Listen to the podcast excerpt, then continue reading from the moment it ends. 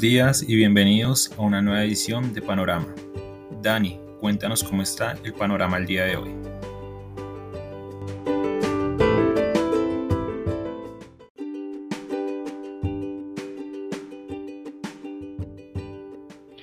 Muy buenos días a los seguidores del podcast Panorama de Global Securities. Hoy 16 de noviembre de 2021 iniciamos con una dinámica indecisa pocos cambios hemos tenido en la jornada de hoy o en el arranque del día de hoy. Noticia del día, bueno, es un refrito, viene de las semanas anteriores, tiene que ver ya con la firma oficial, la sanción presidencial en los Estados Unidos de la ley de infraestructura, que en algunos lados nos dicen que es de 1.2 trillones y en otros lados nos dicen que es de 550 billones. La diferencia entre un número y otro es que 550 billones son las nuevas inversiones, pero el paquete es por 1.2 trillones porque la diferencia son los montos que se darán destinados, un poco más de la mitad, para mantenimiento de infraestructura. Es decir, 550 billones son nueva infraestructura, lo otro es ya la infraestructura que se tiene que pues obviamente necesita recursos para mantenimiento.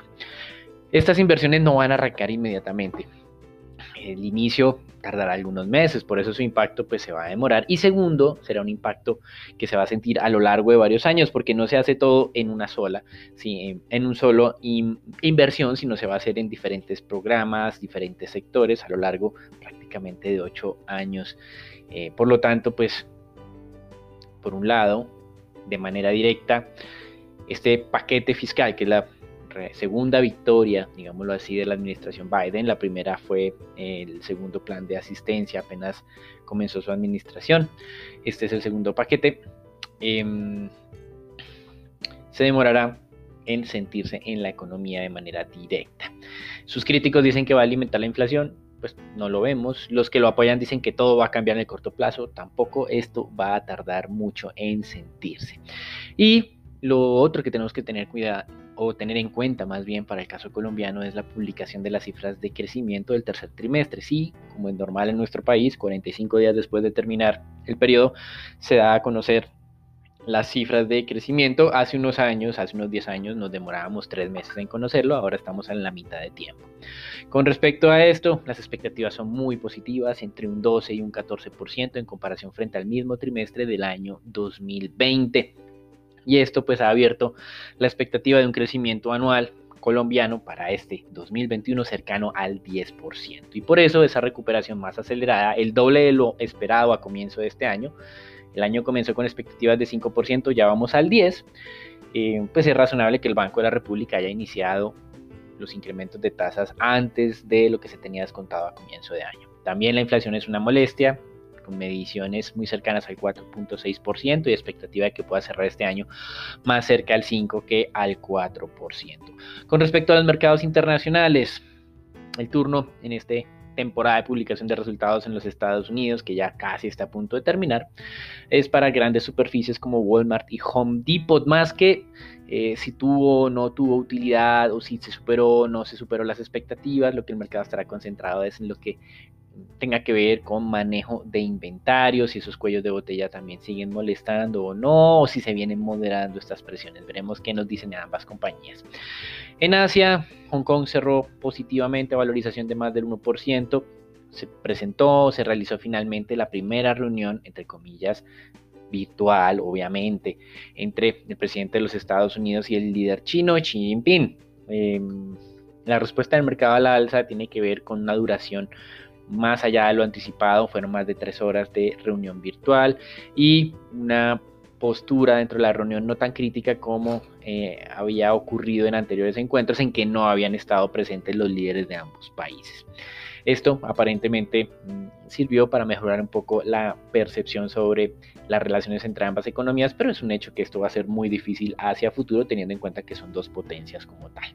Futuros del Standard Poor's abren hoy con un leve descenso de 0.1%, el mercado europeo se valoriza cerca del punto 2%. Y con respecto a Europa, en vista de esta aceleración nuevamente de los contagios, de esta nueva ola que estamos teniendo ya en el comienzo del invierno, Austria tomó una de las decisiones más fuertes de confinamiento con respecto a ¿En qué consiste? Pues bueno, el objetivo es básicamente los no vacunados. Y a los no vacunados que los encuentren en gimnasios, tiendas de departamento, en cines, etcétera, etcétera, se les cobrará una multa de 500 euros.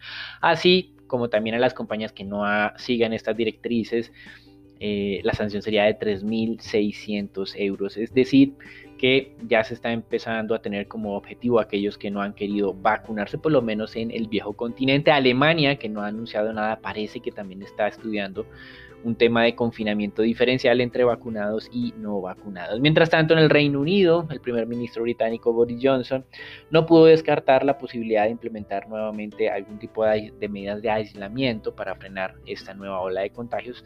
Ya estamos nuevamente en los 40.000 casi contagios diarios, que eran básicamente los mismos niveles que tuvimos en los anteriores picos o en los picos recientes. En divisas, el dólar se mantiene en máximos de las últimas 16 meses frente a otras monedas reserva medidas a través del índice de XY. De aquí destacar el fortalecimiento de la libra esterlina 0,4%, se había debilitado mucho desde hace semana y media cuando el Banco Central de Inglaterra no incrementó la tasa como el mercado había descontado.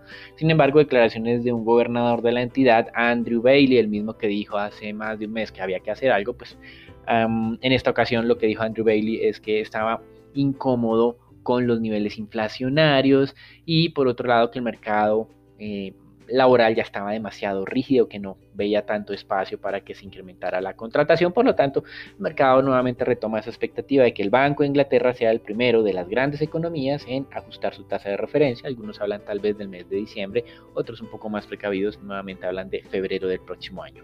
Materias primas, el regulador alemán suspendió temporalmente la autorización para ese gasoducto Nord Stream 2 que llevaría gas desde Rusia hacia partes de Alemania de manera directa por el mar eh, Báltico. Esto, mm, pues esta demora, esta suspensión elevó los precios del gas y por esta vía mm, también relacionado por correlación se han elevado los precios del petróleo el día de hoy. El Bren abre con una ganancia o habría con una ganancia del medio punto porcentual nuevamente en 82 dólares 82 dólares con 50 centavos. Y sin aparente explicación el Bitcoin cayó 10% se cotiza por debajo de los 60 mil dólares. La semana pasada tuvimos un máximo histórico muy cerca de los 69 mil, estuvo solamente a 10 dólares.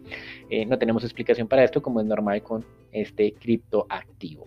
Pasando al tema de renta fija, abrimos estables unos 60 en tasas de descuento a tesoros a 10 años, el mercado estará muy pendiente de las cifras de ventas minoristas en Estados Unidos, para el cual esperan un crecimiento de más del 1%. Hasta aquí el reporte internacional. Recuerden, mercado accionario relativamente estable, dólar en máximos de los últimos 16 meses, aunque la libra esterlina se recupera, petróleo fortaleciéndose por esta suspensión de aprobación de eh, entrada en operación del gasoducto Nord Stream 2, que va está perjudicando por un lado a Rusia desde el lado de los ingresos y por el otro lado a Europa por el costo del gas. Y renta fija también con estabilidad. Recuerden, Colombia esta mañana tendremos cifras de crecimiento. Los dejamos con Sharon, con Santiago y con Juan Pablo para que nos cuenten qué está pasando en nuestro país.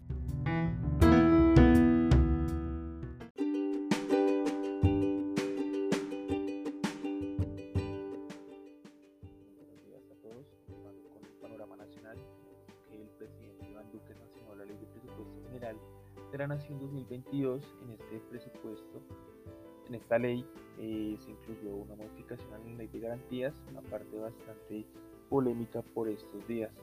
El presupuesto para este año será de 350 billones de pesos, aumentando 11 billones respecto a 2021. El presidente resaltó, resaltó de este presupuesto el histórico monto de inversión que llega hasta los 69,6 billones de pesos, eh, ya el presupuesto por sectores, tenemos que 49,5 billones serán destinados para educación, 42,6 billones para defensa y policía, 41,9 billones para salud y protección, 34,7 billones para trabajo y 24,3 billones para hacienda.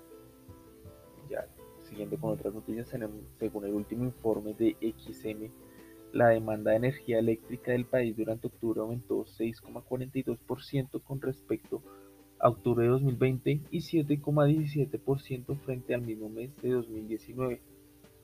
Discriminando por tipo de consumidor, el consumo residencial y pequeños negocios creció 2,99%, mientras que el consumo de industria y comercio aumentó un 13,84%. En cuanto al tipo de generación de energía, tenemos que el 86,12% fue generada mediante energía renovable, de la cual el 98,18% de esta energía renovable es energía hidráulica. De esta manera, pues continuamos viendo un aumento en la demanda de energía que ya en lo corrido del año presenta un aumento de 4,24% respecto a 2020. Y, y ya en el marco, para finalizar con este tema, tenemos que en el marco de las transacciones internacionales de electricidad con Ecuador, en octubre se exportó un total de 140,94 gigavatios hora, disminuyendo un 21% con respecto a lo que se exportó durante septiembre. Para finalizar, tenemos que el Banco de la República entregó los resultados de la encuesta mensual de expectativas de analistas económicos para, Colombia correspondientes al mes de noviembre. En esta encuesta, el promedio de los analistas dijo que la inflación terminará el año en 4,84% y para noviembre esperan un cambio de 0,18%. En cuanto a la tasa de cambio, los analistas esperan que termine en 3.779 pesos por dólar, aumentando desde los 3.724 pesos que preveían en octubre. Y por parte de la tasa de interés esperan que termine el año en 2,50%. Esto es todo por el panorama nacional para hoy. Que tengan un excelente día los dejo con Charon y Juan Pablo.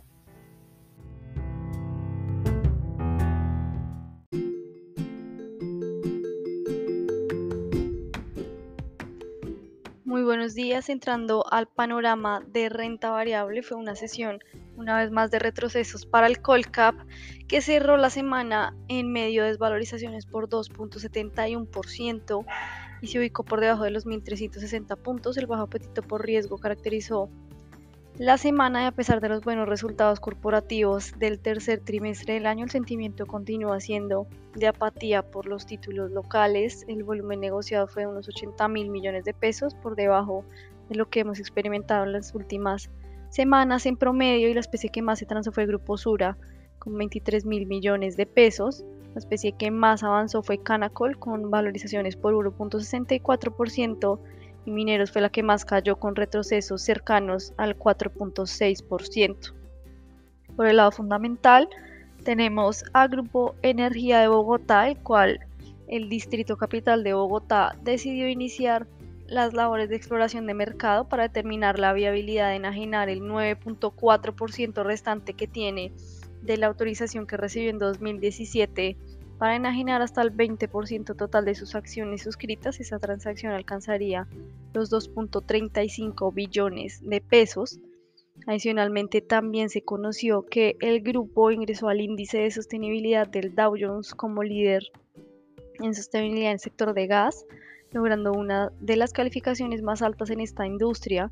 Se ubicó en el cuarto lugar a nivel mundial de la industria, fue incluida en el Dow Jones de Emerging Markets y el del MILA, que es el mercado integrado latinoamericano por su alto desempeño y aspectos sociales, ambientales, económicos y de gobierno corporativo.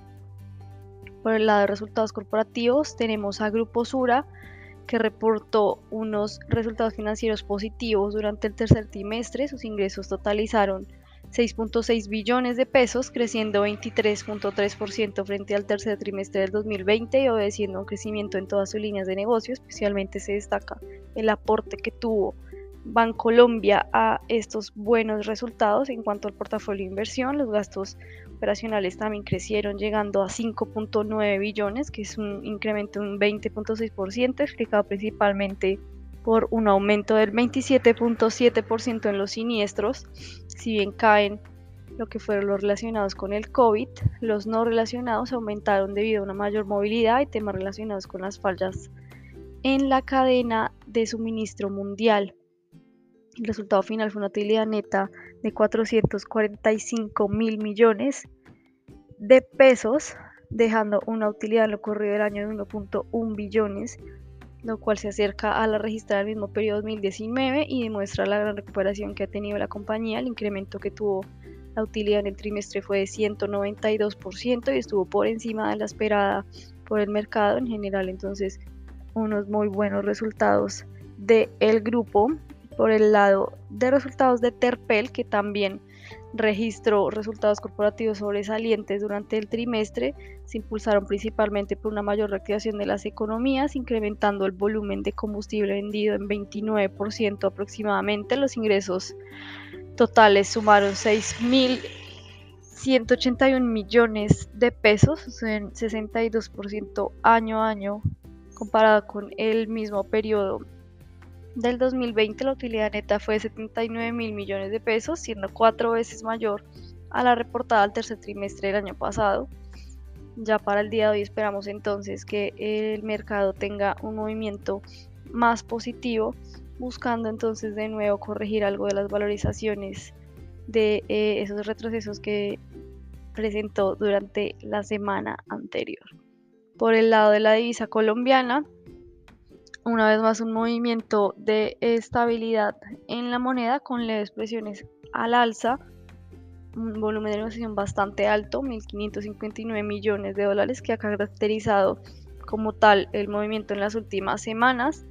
La tasa de cambio cerró en 3.884 pesos por dólar en medio de un entorno internacional no tan favorable para las monedas de la región para el día de hoy con un crudo que está avanzando levemente, un índice de dólar que se está eh, fortaleciendo una vez más. Esperamos entonces que continúen estos movimientos laterales en la divisa con resistencias en 3.886 y 3.900 pesos y soportes en 3.870 y 3.850 pesos por dólar.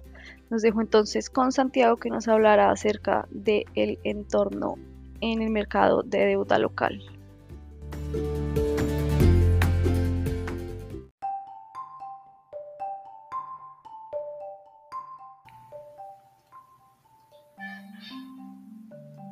Buenos días.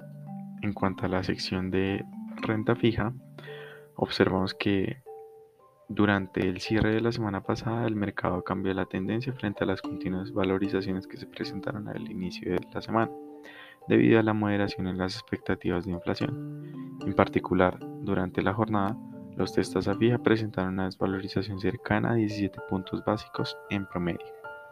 El aumento de las tasas se dio de manera generalizada a lo largo de la curva, siguiendo el movimiento de los, de los bonos del Tesoro americano. Por su parte, la curva TSNVR tuvo una jornada similar a la de los testas a fija, dado que presentó una desvalorización de 7.5 puntos básicos en promedio. Esperamos que durante esta semana los bonos sigan una senda de continuas desvalorizaciones, donde su efecto disminuye iría disminuyendo hacia el final de la semana. Esto debido a las correcciones frente a las jornadas anteriores y de acuerdo con las posibles desvalorizaciones que, se presenten los tesoros americanos. De acuerdo con la resolución 2797, el viernes de la semana pasada conocimos que el Ministerio de Hacienda y Crédito Público autorizó a ISA a realizar un manejo de deuda pública, consistente con la sustitución total o parcial del monto nominal de deuda interna y externa por una emisión de títulos de deuda pública externa en los mercados internacionales de capitales. En cuanto a la deuda corporativa, observamos que el volumen de negociación de, la deuda, de esta deuda presentó un aumento significativo al final de la semana y llegó a cerca de 457 mil millones de pesos, evidenciando mayor liquidez en el sistema. Los títulos en tasa fija continúan siendo la referencia del mercado, no obstante, también se observó un gran volumen de negociaciones en IBR. Los montos negociados se dividieron por igual entre el mercado primario y secundario. En la jornada de ayer, observamos que los tesoros americanos con maduración a 10 años presentaron una desvalorización de 5 puntos básicos, situándose en 1.63%. Eso es todo por hoy en nuestro, en nuestro podcast de Panorama. Esperamos que tengan un feliz día.